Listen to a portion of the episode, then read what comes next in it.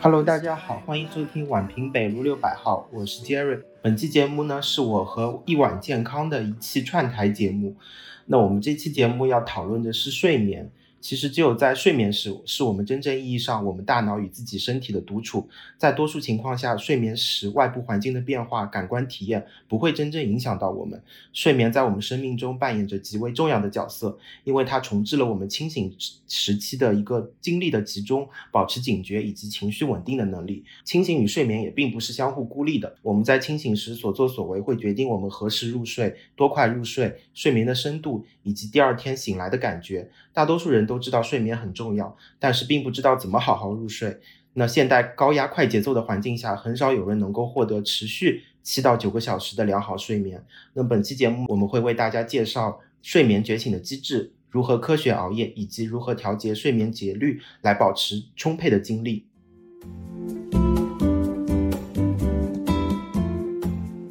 Hello，大家好，我是主播西瓜子。那在节目开始前，让我们先请今天的嘉宾 Jerry 给我们打个招呼吧。Hello，大家好，我是 Jerry。Jerry 呢，之前是医生，那现在呢是在一家药企，是吗？啊，是的，我现在是在一家生物创新药企担任医学顾问。然后我这边重点研究的方向呢，其实也是跟睡眠有关。我昨天晚上。在深夜刷朋友圈的时候，也看到有不少人，大概在三四点吧，也都还在活跃。那 Jerry，你你的上一次失眠是什么时候呢？No，我是睡眠质量还一直比较好的。我也不是故意要失眠或者自发的失眠，是我自己因为刷美剧刷的比较晚了，可能三四点才睡。嗯，那我们其实都知道说睡眠很重要。但很多人其实也不太知道说怎么好好入睡，因为其实，比如说客观性的失眠也有主观性的失眠。那我们本期节目呢，就会给大家来详细介绍睡眠和觉醒的机制。那如何科学的熬夜，如何调节睡眠节律，保持充沛的精力？那首先第一趴呢，我们来先聊一聊，到底是什么决定了我们的睡眠与觉醒呢？那其实决定我们睡眠和清醒的有两个重要的因素，第一个就是化学物质，其实就是我们的腺苷，它是 DNA 和 RNA 的构建之一。那在清醒的时候，它会合成。其实这个腺苷，嗯，大家可能高中时候其实就学过生物学，就应该知道我们有呃三磷酸腺苷，也就是 ATP，那还有二磷酸腺苷、一磷酸腺苷。那这个腺苷 ATP 就是三磷酸腺苷在脱酸之后形成的就是腺苷。那前面说了，它主要是在清醒时候合成。如果我们已经睡了八到十个小时，休息充足的情况下，我们大脑和身体里的腺苷水平就会比较低。但是如果你保持清醒超过了十到十五个小时，体内的腺苷水平就会升高。那腺苷会驱动睡眠，或者说带来一种睡眠的饥饿感，或者也有一些呃文献把它称作为睡眠债。说人话的话，就是你会就觉得很困了。清醒了很长一段时间之后，你会逐渐犯困，就是因为腺苷的不断累积。讲到腺苷呢，就是正好要提到让你能够维持清醒的一个很重要的一个物质，就是咖啡因。咖啡因的作用呢，正好与腺苷相反，也就是无论从哪里摄入的咖啡因，比如说咖啡啊、可乐啊或者茶，还是一些其他的呃运动补剂啊，咖啡因都会和。腺苷的受体结合，这就好像在停车场里，咖啡因占据了腺苷的车位，那腺苷它停不进车，就发发挥不了它应有的作用，没有办法参与细胞的代谢，也就没有办法让你犯困。所以咖啡因让人清醒的原因，它就在于阻滞了睡眠感受器，阻碍了睡眠信号的传导。当咖啡因的效果衰退时，那腺苷它又能够回到它的车位，甚至会报复性停车，展现出一个强大的亲和力，然后你会觉得更加困倦。但是呢，每个人的车位条件也是不一样的，有人可能比较大，有人比较宽松，有人就很挤。有些人他天生就对咖啡因有很好的耐受力，他能停很多的咖啡因这种车，所以他摄取很多的咖啡因之后，他也不会影响夜间的睡眠。那有些人可能车位就比较小，停了咖啡因这辆车了，晚上他就睡不着了，腺苷根本进不来。所以这些都跟先天的基因条件有关，大家只能自己去探索他对一个咖啡因的耐受程度，找到一个合适的时间点、合适的量来喝咖啡。这样就不会影响夜间的睡眠。对，就是其实喝咖啡也是某种程度就是打工人的标配啊，就特别有的时候甚至可以一天喝三杯。所以其实我也想好奇问一句，就是呃，喝咖啡它会影响睡眠的质量吗？呃，就前面我也说了，就是每个人都不一样，有些人他先天对咖啡因的耐受程度比较好，他晚上就不会影响；那有些人先天对咖啡因比较敏感，他晚上就会睡不好，就是因人而异的。嗯嗯，那为什么我们有时候通宵熬夜，反而第二天一早会还挺精神的呢？嗯，是这样，没错。就是如果你通宵熬夜的话呢，这个腺苷水平一整夜一整夜都在增加，但是你会突然觉得有一个时刻变得很清醒。这里就涉及我们要讲的第二个决定睡眠与清醒的因素，就是昼夜节律，也就是我们说的生物钟。你想，我们平时人不是这种清醒了三十分钟之后，像马上就睡觉，然后过一段时间又清醒，就像猫一样的，一会儿醒一会儿睡。但我们清醒的时间其实是大概在六到十个小时左右。那决定清醒维持时间和入睡的时时间，它有很多因素，但决定何时入睡、何时清醒最重要的一个因素就是光，特别是太阳光。如果让我们来回顾一下二十四小时当中身体和大脑的变化，就无论你前一晚睡得怎么样，那大部分人都还是倾向于在太阳升起的时候醒来。就是这里我暂且不讨论夜班跟时差有时差要调节的这些人啊，这个以后可以再另外开一期节目说。如果我们前一晚没有熬夜，有好好睡过一觉，那体内的腺苷水平在早晨醒来的时候就会比较低。那早上我们之所以能够醒来呢，其实是因为我们肾上腺分泌了一股皮质醇和肾上腺素，然后它释放到了大脑中。呃，为什么会有这股皮质醇跟肾上腺素的释放呢？主要就是来自我们生物钟的提醒，它的作用就是提醒你，嗯，这股皮质醇跟肾上腺素的作用，它就是提醒你的身体是时候醒过来了。要提高心率，要保持肌肉紧张，要开始工作活动了，就是提醒你要起来打工了。所以清醒初期的这一小小点皮质醇非常重要。那谈到皮质醇，大家可能会觉得这不是一个好东西。皮质醇其实它是有一个双面的作用，它正确合适的皮质醇，它是可以保持让你维持你一个警觉，然后维持清醒，然后做出一些正确的决定。然后，但是有一些时候压力特别大的时候，就会释放过多的皮质醇，损害代谢，损害健康。所以。嗯，皮质醇这个东西，大家也不要只戴着负面眼镜去看它，因为有时候其实你在遇到危险的时候也会分泌大量的皮质醇，它这个时候的皮质醇是保护你的。说回这个二十四小时变化这件事情，这个时候呢，其实大脑另外一件重要的事情也发生了，就是我们神经系统中的一个计时器 t i c k t i c k 开始工作了。这个计时器决定的是大脑松果体分泌一种叫褪黑素的激素，然后这个计时器会告诉大脑，大概在十二到十四个小时之后，松果体你就要工作了，你就要分泌褪黑素了。所以现在也就是说，我们有两个信号，一个是清醒信号，它会刺激困倦信号的计时器开始计时；还有一个信号就是困倦信号，困倦信号就是我们说的褪黑素。所以如果在没有外源性服用褪黑素的情况下呢，我们人体褪黑素唯一的来源就是松果体。然后谈到松果体呢，其实这是也是一个很神秘的一个器官。有些传说说松果体是人类的第三只眼睛，是天眼。然后像哲学家笛卡尔说，松果体是人类的灵魂所在。松果体这个器官实在是太特殊了，可以讲的东西有很多。这个以后我们也可以再开一期节目，再详细讲这个器官。哦，我这里抓到了一个 关键词，就是褪黑素原来也是人体会产生的。那如果说就是因为有些人也也会去口服褪黑素嘛，那这个对睡眠、对催眠是助眠都是有用的吗？嗯，褪黑素目前的证据来看，它确实是对睡眠有作用，但是我这边不太建议吃褪黑素，因为。褪黑素它有另外一个作用，它就是能够抑制青春期的性激素的释放。然后在儿童时期，尤其是婴儿时期，褪黑素它不仅仅是在夜间释放的，它在呃白天它也在缓慢的释放，然后可以抑制大脑的其他区域去释放刺激性激素的这些激素。特别是小朋友的话，我就不建议服用褪黑素了，这样有可能会影响你的小朋友的性发育。所以特别是服用任何补剂或者。停用任何药物之前一定要咨询医生啊！现在已经很多的研究已经发现，就是褪黑素是跟这个性性发育是或者说青春期发育是有显著关联的。而且褪黑素它也有一个副作用，就是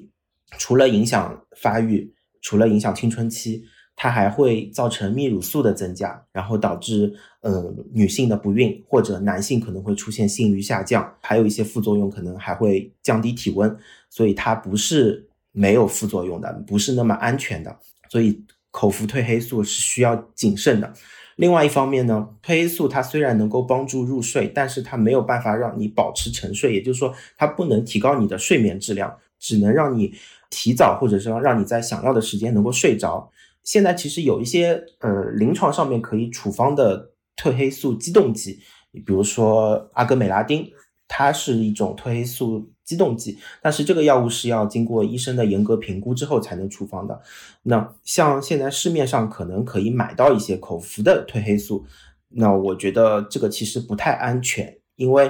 褪黑素其实本质上它也是一种激素，其他激素像我们。甲状腺素、肾上腺素这些激素其实都受到了严格的管控的，但是褪黑素好像是一个非处方的一个保健品一样，大家可以在网上随意买到。有一本书，不知道大家有没有看过，就是为什么我们会睡眠这本书的专家呢？他在对在售的褪黑素胶囊进行过一个含量测定，他们发现，嗯，有些品牌的褪黑素它只有它标示含量的百分之十五，然后有一些褪黑素它的呃，含量超过了它标示含量的四百倍，所以就是这个剂量很难把控。所以也就是说，褪黑素并没有我们想象的那么安全。那如果你觉得你是长期在服用褪黑素了，而且也确实你需要靠褪黑素来帮你入睡，那我建议还是你去结合目前的情况和睡眠专科医生讨论一下，是不是需要替换，因为褪黑素这个药是不建议长期使用的。哦，原来褪黑素是个药物，因为就是很长一段时间，就大家对于褪黑素来讲，好像都把它当成了保健品。然后同时呢，这种助眠的保健品或者啊，我不知道是不是算药物啊，其实还有一种叫 GABA，那这个又是怎么看呢？嗯，GABA 的话现在也很火啊，就是在小红书上也很多，就是博主在推，就是有日本的那个口服的 GABA。那 GABA 呢？其实口服的 GABA 它是没有办法进入，透过血脑屏障进入到我们中枢神经的。口服的 GABA 也理论上是不可能在中枢神经发挥多大的作用的。但是可能它在外周血，它可能有一些作用。嗯，大家可能感觉吃了之后感觉会变得比较好，那可能有一定效果。但是如果说要口服 GABA 能够入睡的话，我觉得不太现实。哦，那如果是这样的话，那种什么，呃，就是做成糖果或者是软糖的那种 GABA，那就更加其实是个智商税，对吗？有一点，嗯嗯。那我们刚刚讲讲完了褪黑素和 GABA，那呃，上面 Jerry 提到的皮质醇，它是由光线刺激产生的吗？就是如果说我二十四小时都处在一个非常黑暗的环境下，也就是说，比如我我窗帘拉的非常的紧密，那这个皮质醇它就不会分泌了吗？就是说，如果你二十四小时都身处黑暗的环境下呢，这个皮质醇它还是会每二十四小时分泌一次，但是它可能这个时间会越来越长，可能慢慢就变成二十五小时分泌、二十六小时分泌。关于这个光线的问题，就要回回到我们要聊的另外一个外源性影响睡眠觉醒的因素，就是这个光线。我们在清晨睁眼之后的第一束光，它首先是会传递到我们的视网膜，其实视网膜是也是一种神经节细胞。光到达视网膜之后，它会转化成神经信号，再传递到我们口腔上颚上方有一个叫视交叉上核的这么一个呃大脑的一个器官，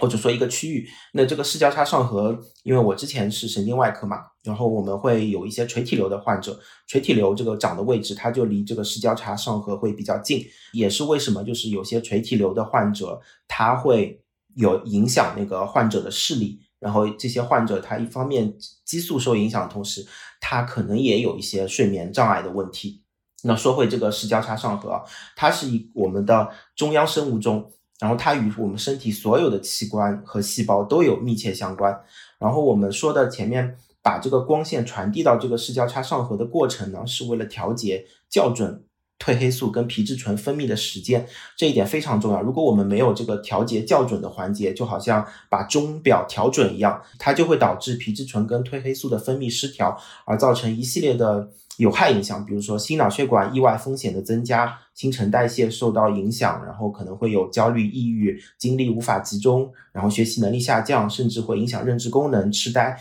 等等这一系列的因素。那讲到这里呢，大家可能就会出现一个别的情况，就是睡眠焦虑。那睡眠焦虑，我在上一期体检当中也谈到过，可能因为我前一晚。两晚没有睡好，就导致我今天晚上睡觉的时候更加焦虑，更加睡不着，然后就造成恶性循环。这个是完全没有必要的。一两个晚上睡不好，不会长期影响你的身体健康，所以大家这个千万不要有这个这方面的焦虑。嗯，对，其实睡眠焦虑这件事情还真的就是。蛮可大可小的，因为有的时候就是呃，因为失眠，所以更加焦虑。那你都分不清楚是先有鸡再有蛋，还是先有蛋再有鸡。回到上面的问题，所以如果说我们是在黑暗的环境中醒来，就没有足够的光线来去触发这个所谓的视交叉上核校准皮质醇跟褪黑素分泌的正确时机的话。那是不是任何光都可以呢？其实这里就是讲到的一个问题，就是说，呃，卧室的光源是对我们的睡眠质量有多大的影响呢？对，嗯，也就是光源其实很重要。其实这个光呢，最好是。能够来自太阳光，也就是日光，最好是低角度的太阳光，因为我们的眼睛和神经系统其实并不能分辨光源，它不知道什么是日出日落，什么是人造的光，什么是太阳光，但是它们能够识别进入眼睛的光线。这有点像中医说的天人合一，就我们身体就是这样进化来的，就是在低角度的阳光当中，也是清晨的阳光当中，它有一种特殊的黄蓝光的波段的比例，然后这个光它是能够激活我们视网膜神经元的这个细胞来调节我们的生物钟的。嗯，所以醒来的时候，如果我们现在很多时候都是第一眼先打开手机嘛，那如果是先接受到的是手机的光的话，那是否能激活神经元呢？哎，对的，这个是蛮妙的，就是它还是有一点点作用的，但肯定还不是最佳的方式嘛。所以其实我们可以尽量让，就是晚上睡觉之前窗帘留一点点缝隙，或者说有一些智能窗帘盒，它可以设置定时开启，就让阳光唤醒你的早晨。但是这里我要说的，并不是让你一定要在太阳出生的时候就去看太阳，那也没有必要。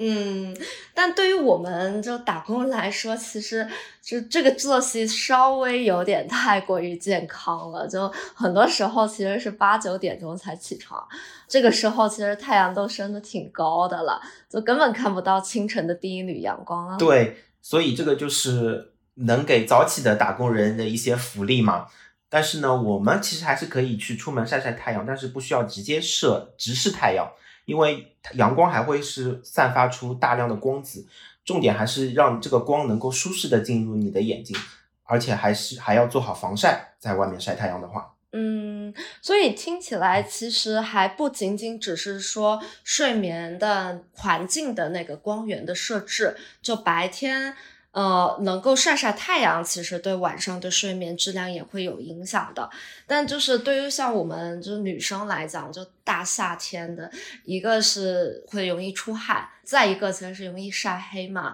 那那我们隔着玻璃可不可以啊？呃，隔着玻璃的话效率会比较低。就是有研究发现，就是比如说你太戴戴太阳眼镜，或者隔着玻璃接受这个光照的效率呢，只有直接晒太阳的五十分之一。所以尽量还是趁天气没有那么热、太阳角度比较低的时候出门去晒太阳。那如果当太阳升到正当中的时候，其实也这个阳光的性质就发生变化了，也就错过我们校准皮质醇释放的这个机会了。但是啊，这真的是马上要进入酷暑了耶！就我我是真的不想在室外多待一秒钟的。你那你要不告诉我一个相对准确的时间好了，就是大概晒多久会比较适合？对，其实我就猜到你会这么问，因为其实你只要在外面待够大概三十秒到六十秒的时间，其实就够了，就有足够的这个光子到达视视网膜来激活神经元，然后来触发这个调节的机制，让我们的生物钟井井有条。但其实你也不用真的早上跑出去晒太阳，你直接打开窗户，把头探出去，看看远处，看个一分钟两分钟不就可以了吗？哦，就是一分钟两分钟啊，那就摸个鱼就好了呀，是不是？对，就是那如果外面是阴天的话呢？就如果是阴天没有太阳的，或者下雨天之类的，就是人造光，就就室内光或者是那个手机的光，这肯定会超过一分钟。你这个就有点杠了，就算。是阴天，就是人造的这个光的强度还是比不上太阳光。就算是阴天的日光的这个能量，其实也足够激活我们神经元了。那至于手机光或者室内的灯光，它是远远比不上户外的这个日光的。尤其是在早晨刚醒来的时候，你的视网膜其实是不敏感的，是需要一个高能量的光子来激活它。最理想的情况就是太阳光的光子，手机的光或者室内的这个灯光还不足以来调节我们的生物钟。嗯，所以简而言之就是少玩手机，多晒太阳，是吗？就是如果说还是没有条件去接触日光的话，人造光真的就是完全不行吗？嗯，其实也不是完全不行。这时候其实可以选择一些含有大量蓝光的光源。蓝光就是呃，我之前一直听说是要防蓝光的，就是比如说像像电脑什么的，它不是很多蓝光嘛，甚至你还得戴一个防蓝光眼镜。就蓝光不是有害的吗？对。但实际上，白天的这个蓝光，它其实对我们的生理机制其实是有益的，因为特别是早晨的时候，你需要足够的蓝光来进入你的视网膜。但这里我还是反复说，你不要让眼睛直视让你不舒服的光源，特别是太阳还是灯光还是其他的，不要用强光直射眼睛。那如果必须使用人造光的话呢，推荐还是用大量蓝光的光源。呃，有一些眼睛它会主打一个防蓝光。那其实是完全没有必要的。那说回我们为什么不需要白天防蓝光？因为光会抑制我们松果体分泌褪黑素，特别是阳光中的黄蓝光。相反，那黑暗的环境反而会促使我们松果体释放褪黑素。也就是说，松果体它是属于一个黑暗的器官。那蓝光它对我们一个重要的点就是能够抑制我们的松果体分泌褪黑素的情况下呢，它就能够让你不会那么困。有一些 A P P 呢，它是能够去检测环境中的光能的。大家可以有兴趣可以搜索一下，然后去下载试一下，你会发现就是在户外阴天的情况下呢，这个光能大概还有一到两万的勒克斯，而在室内很明亮的光源下，也可能只有五百到一千的勒克斯。所以你看到这个巨大的差异，你就知道这个阳光它是有多重要了，甚至这个蓝光也非常重要。那户外的阳光它其实是由大气层中散射下来的，我们能够接受到的光源其实比我们这个光能。其实比我们想象中的大得多，但是呃，有一些患者或者说有一些听友，他如果他有眼科的疾病，比如说黄斑变性、青光眼，他是肯定是需要避免强光的。那这种情况下，你就可以通过在暗光环境接受这个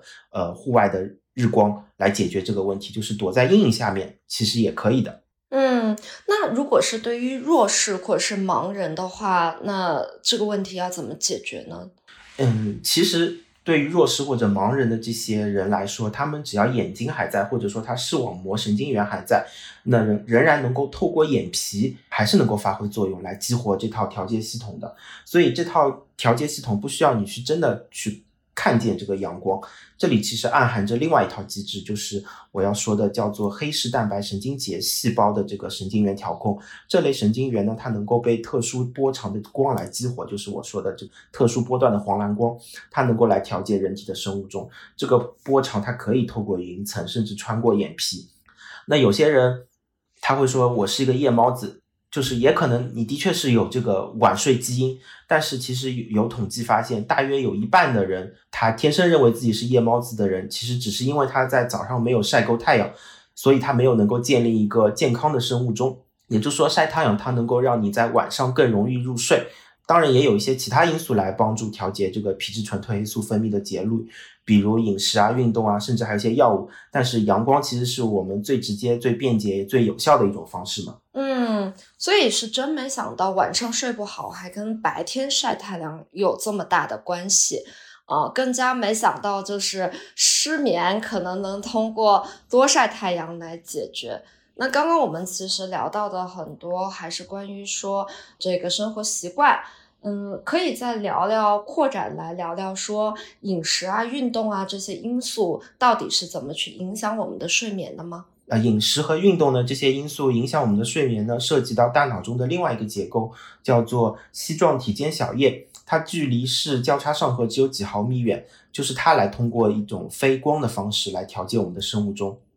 嗯，那。关键其实应对失眠，或者是想提高睡眠质量，我们还是要调整我们的生物钟嘛。如果说晚上有入睡困难的问题，那我们早上多晒晒太阳。但呃，如果说要改变作息的话，那就做一个早起的人，并且在白天也去保持充沛的精力，这样子慢慢去调整我们的生物钟的话，就能够逐渐自然醒比较早了，是吗？对，就是你能够一个比较舒服的方式把自己的生物钟调节过来，就相当于我们把这个生物钟往前拨了一点。哦，那到底是什么设定了我们的生物钟，能够让它就是稳定在一个时间呢？嗯，影响生物钟的因素呢？前面我们提到的一个是清晨的日光，另外一个重要的因素就是日落，也就是太阳落下这个时候角度比较低的这个日光，这时候的日光就会激活我前面提到的黑视蛋白神经节细胞，它会向中央生物钟，也就是视交叉上核发送一个信号，告诉它这一天要结束了，你差不多可以休息了。那这里其实。也并不强求一定要是正好日落的那个时间点的日光，只要是日落前后一个小时，它都可以发挥作用。重点是这时候的太阳的角度比较低。那这里我要重点提醒，就是刚才就是这套提到的这个机制，它是能够帮我们预防晚上光照的不良的影响，阻止褪黑素延迟释放，帮助你快速入睡的。也就是说，这个日落的时候的光信号，它能够抵御夜间光照带来的副作用。那是不是晚上看手机、看电脑睡不着的情况就有救了？那到底应该怎么做呢？嗯，其实也很简单，就只要你在下班的时候，就日落的时候出去走一走，然后尽量不要戴太阳眼镜。当然，如果你开车要戴太阳镜，那肯定要戴，保证安全。只要你那个大概在外面走个几分钟就可以了。这样子的话，你早晚两种不同的信号，它都能够传递到我们的中央生物钟，那你的身体就能够明白什么时候是早上，什么时候是晚上。其实我们可以想象一下，其实光对我们来说也是一种营养。我们的身体它需要葡萄糖、脂肪、蛋白质，但是你不会通过耳朵来摄入这些营养吧？你肯定是嘴巴吃下去，然后胃胃肠道消化代谢，然后变成各种营养物质输送到各个器官和细胞。同样，我们的身体的每个细胞也需要光的这个营养，也就是光信号来激活它。但是这个光线它并不能直接穿透。就是我因不能直接透过我们的皮肤到达我们的细胞的嘛，皮肤下面是黑的，所以我们就需要眼睛来接收这个光，就是用眼睛来吃光，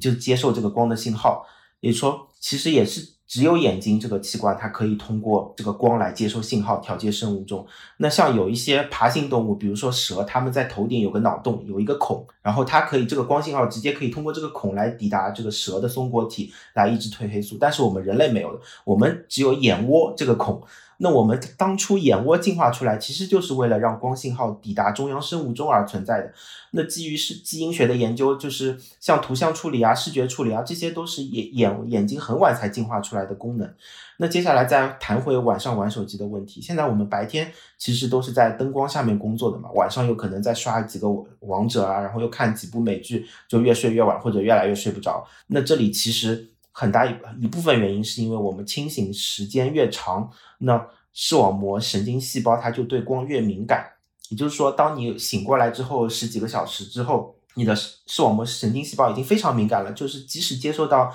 这个电子屏幕的这一点点的光，它都很容易去激活生物钟，然后导致你睡得更晚，然后更难以入睡，就打乱了整体整个睡眠规律。所以解决方案就是我前面提到的，就是在白天尽量接受光照。包括蓝光，所以蓝光如果一定要防的话，我建议你还是放在晚上防。你晚上可以戴上防蓝光的眼镜，或者有一些防蓝光的屏保。如果是在八点之后的话，就尽量减少光照了。那特别是晚上十一点到凌晨四点这个时间点，尽量少让眼睛暴露在明亮的光线下，因为这很可能会去加重焦虑、抑郁的情况。嗯，我知道说就是晚上进卧室不要把手机带进去。就是避免说玩手机不睡觉，但是我真的不知道说熬夜玩手机还会加重抑郁啊，这是为什么呀？对，就是 Cell 上面它有一篇研究，它发现就是如果在晚上十一点到凌晨四点，如果你的眼睛接受到太多的光线话，它会抑制多巴胺的分泌。多巴胺我们都知道，它是一种让我们感觉到快乐的神经递质，也是一种天然的内源性抗抑郁药。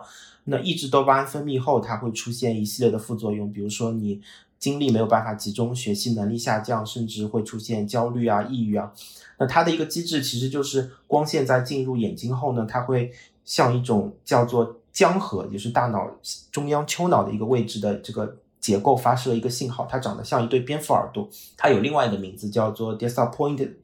nucleus，就叫做失望核团，因为当它被激活的时候。你会觉得不快乐、失望，甚至会抑郁。那你可能会说，那如果我晚上起来上厕所要不要紧？那起来晚上上厕所的这一点点光亮，它不会有什么问题。当然，我不是说就是你晚上玩手机的人一定会抑郁，一定会学习能力下降。但是如果你已经觉得自己精力没有办法集中，已经觉得不是很开心的这个情况下，你就尽量减少在晚上接受到光照，然后尽量晚上减少玩手机，能够改善你这些问题。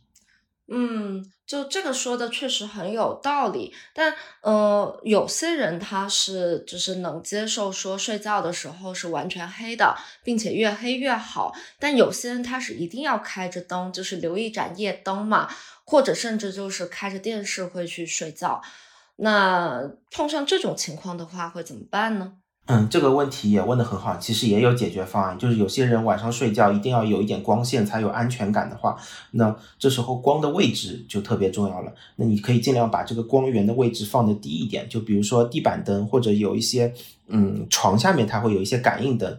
就是这个灯的是 OK 的。因为其实根据我们凸透镜的原理嘛，我们的视网膜细胞其实更多的汇聚在视网膜的下半部分，那使得我们的眼睛更倾向于接受来自上半部分的光线，所以把光的位置放的低一点的话，其实我们接受到的光线就会少一点。然后颜色的话，尽量选择柔和的黄色，这样的话就不会激活我们的生物钟了。嗯，那所以如果我想调整作息，就是比如说像有些家长他想调整小朋友的作息。去做到早睡早起，有什么比较可行的方法吗？嗯，那也很简单，其实只需要在他们醒来之前的四十五分钟到一个小时，你开灯或者开窗帘就行了。然后这样在几天以后呢，他们就会自然醒得比较早了。而且这个方法就是比闹钟好的点是，它不会缩短你睡眠的时间，就是早起早起的同时，你晚上也会更早的去睡觉。嗯，反之也依然嘛。就是如果你醒过来的时候接受到这个光照的时间比较晚，